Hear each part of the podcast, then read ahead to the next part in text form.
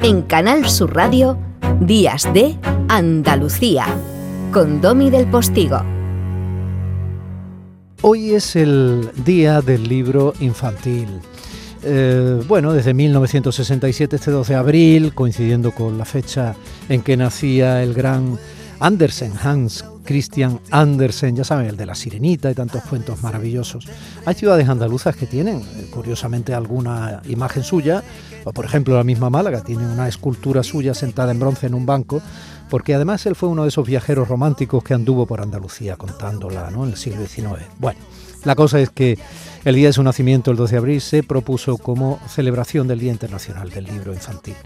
Y por eso nosotros hoy estamos eh, celebrándolo con un libro que ya ha sido celebrado. Está prácticamente recién publicado, ¿eh? está en Tucán y es el Premio Nacional de Literatura Infantil, EDB. Bueno, Mónica Rodríguez, su física nuclear, la, la, que está detrás de este relato, Rey, se lo dedica a los que viven en la calle sin el hogar de otros ojos donde refugiarse. La dedicatoria es preciosa y ya la dedicatoria empieza a doler.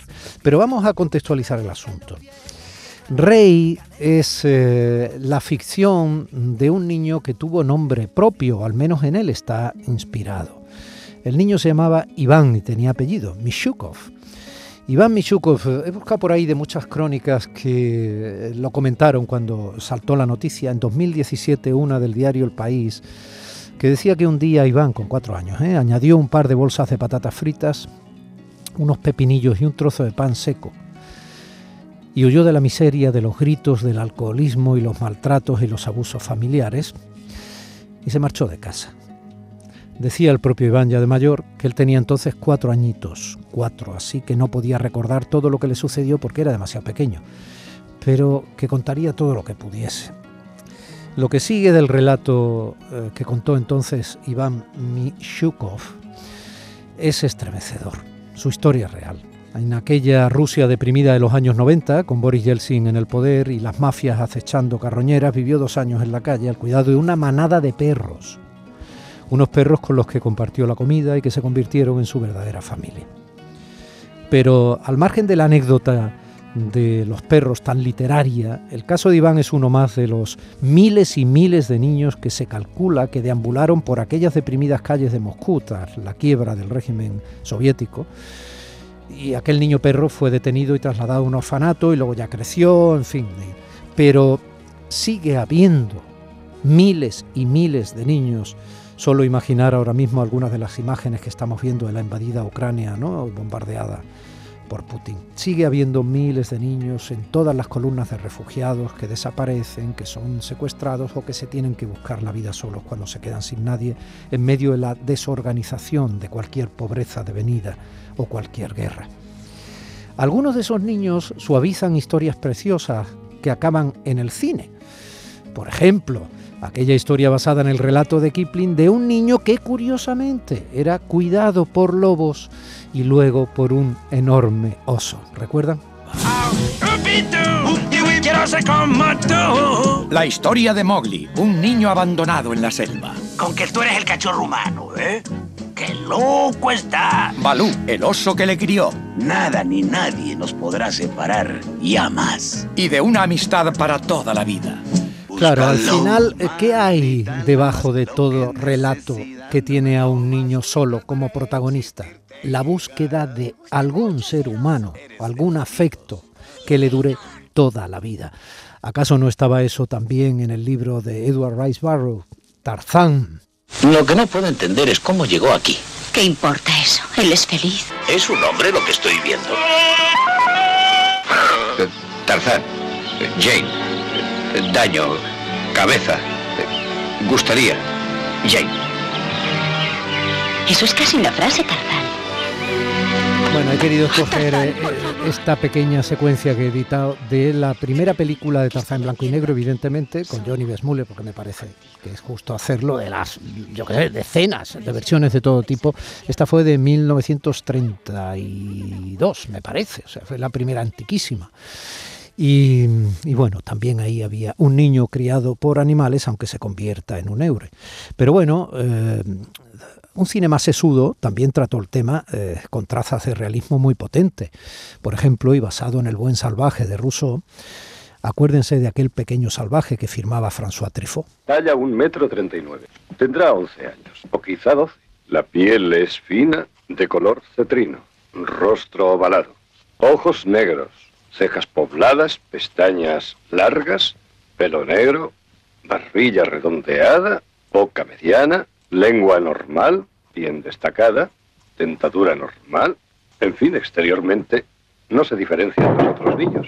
No se diferencia de otros niños, como este de la película Alfa, donde volvemos otra vez a, la raza canina, ¿no? Entre un niño y un lobo, hace miles de años se establecía un hilo de eh, convivencia para sobrevivir. Mi padre siempre me decía que la supervivencia nunca es segura y que cuando ya no quedan líderes a los que seguir, debes convertirte en uno. Alfa. Los días buenos su madre le llamaba rey. ¿Dónde está mi rey? En los días malos no. En los días malos su voz se volvía resbaladiza, levemente gangosa y hablaba a gritos. Sí, gritaba muy fuerte y a veces también lloraba. Gimoteaba y tropezaba con los muebles.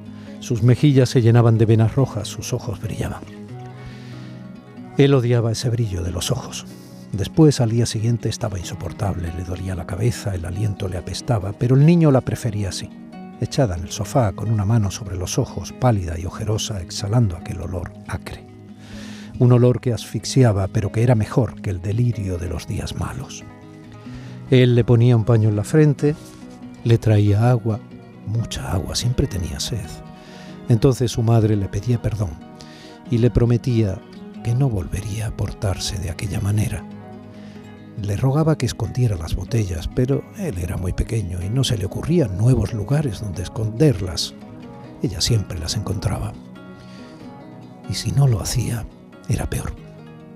Le acusaba por haberlas escondido.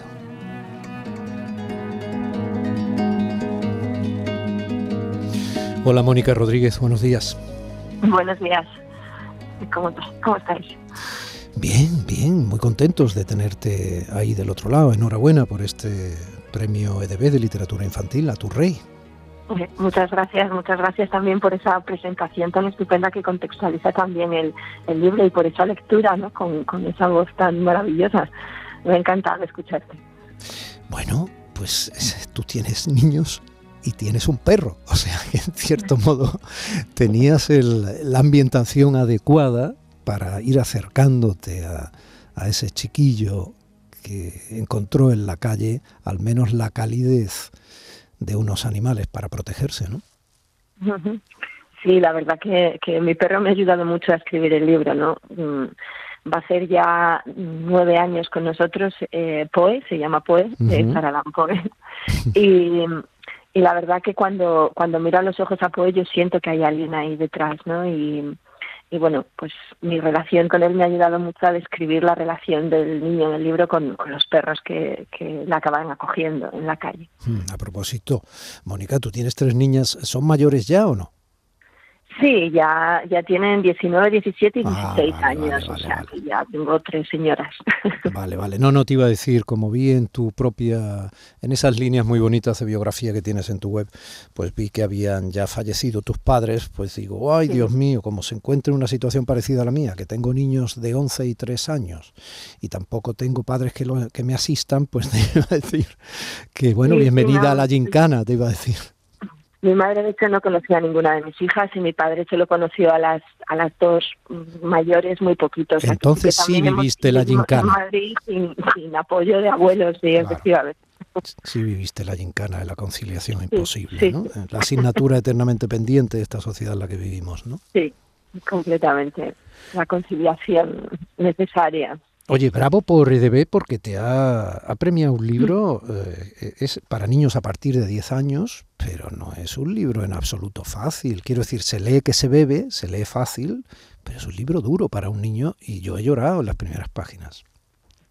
Sí, eh, a mí me, sorprendió también ¿no? que me concedieran el premio. De hecho, yo estaba convencida de como es un libro que, que trata sin contemplaciones la, la realidad de, de este niño, pues yo creía que no, que no tenía ninguna posibilidad. Pero bueno, siempre pues yo mando a premios a veces los libros porque los leen más rápido que si los mandas a la editorial directamente y muchas veces lo he publicado por, por presentarme porque les ha gustado, pero no, bueno, pues pero no gana, ¿no? Y de hecho cuando me llamaron yo estaba convencida que me estaban llamando para decir, oye, mira, que lo vamos a publicar y, y no, me dijeron que había ganado y me parece que, fue, que es una decisión muy valiente.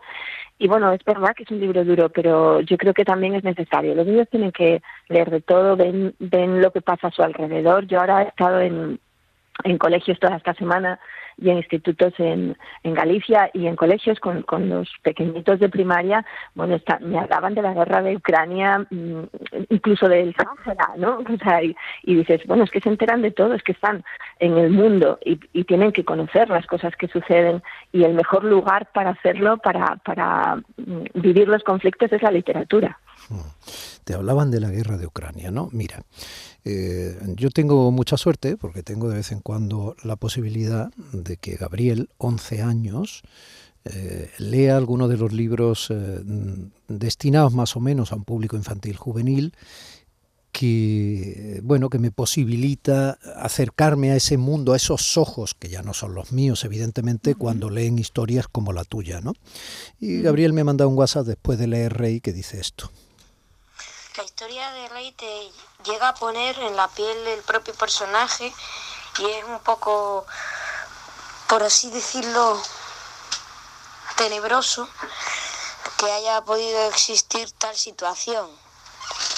La verdad es que la historia es inmersiva, tiene sus partes que dan un poco de pena y eh, sobre todo te da miedo poder estar en esa situación. Y ahora con el tema de la guerra aún más, porque es justamente en esos países, Rusia, Ucrania, en los que está pasando la guerra, entonces eso te hace ponerte en la piel de lo que podría pasar si llega a otro lugar. Gracias. ¿Qué te parece? Bueno, impresionante, qué, qué reflexión tan tan profunda, no tan honda. Eh, y bueno, dale muchas gracias por, por esa lectura y por esa mirada eh, tan tan personal y tan y tan honda eh, al libro, ¿no? Y a la realidad que estás viendo, ¿no? Que yo creo que es que es, es, verdad que la literatura nos hace más empáticos, nos hace, ¿no? Él, él está reflexionando, bueno, y esto puede pasar y, y, y puede estar pasando, ¿no? Con, con, los niños de Ucrania, vamos, me parece que tiene una sensibilidad impresionante, tu hijo, o sea, que muchísimas, dale las gracias por, por esa lectura y ese comentario.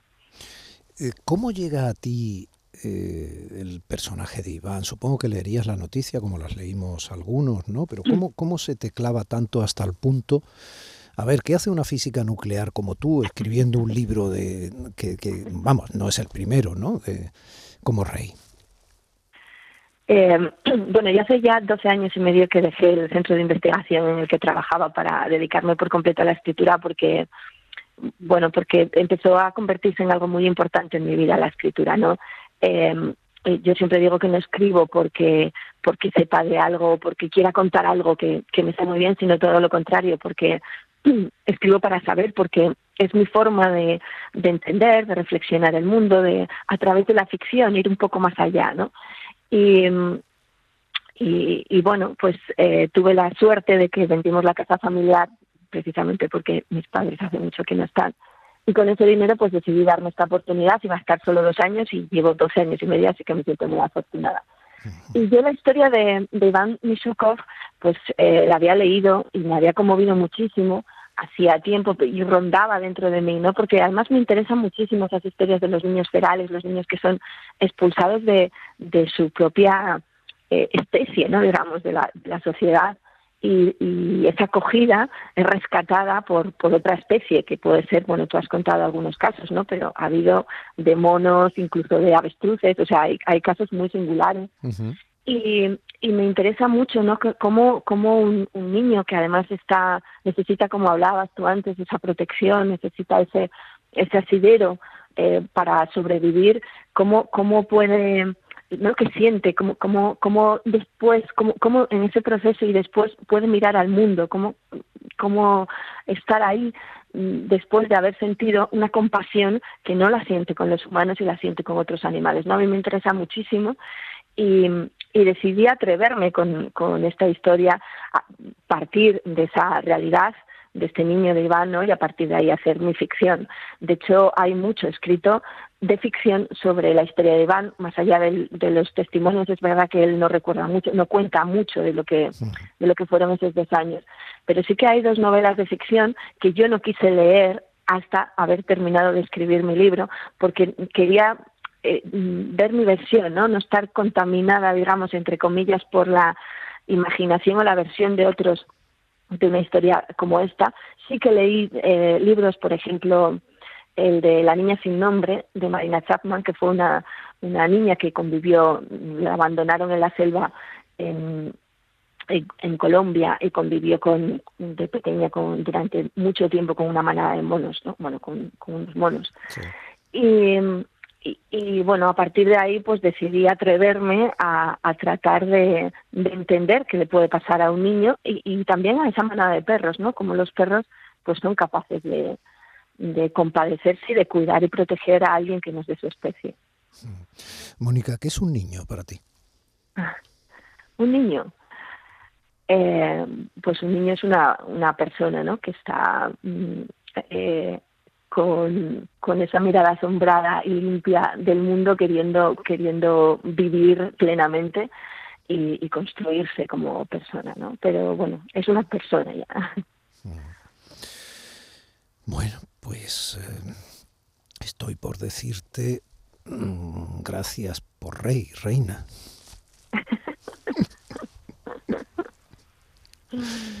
Gracias por un libro tan bonito, tan duro, tan tierno, tan valiente en cierto modo, ¿no? Y gracias por poner la mirada en algo que parece que no sé yo muy bien por qué no acaba de enfrentarnos como sociedad para defender a todos aquellos procesos de personas, a, niños que se quedan solos y que a veces incluso en esa soledad con todos los riesgos que conlleva están casi mejor que cuando están acompañados por su familia completamente rota. Sí, sí, y eso es terrible, ¿no? Como el caso de Iván Real, como un niño de cuatro años, decide irse de su familia porque no puede soportar esa violencia, o sea, y, y, y es terrible, ¿no? Que, que tenga que irse y que encuentre realmente a su familia en una manada de perros. Un besito grande. Recuerden, Rey de Mónica Rodríguez con unas preciosas ilustraciones de Ángel Trigo que son muy importantes en el libro.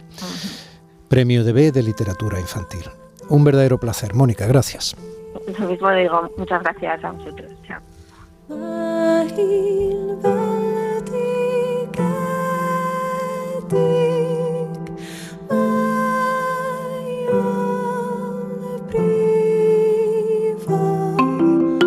Días de Andalucía con Domi del Postigo, Canal Sur Radio.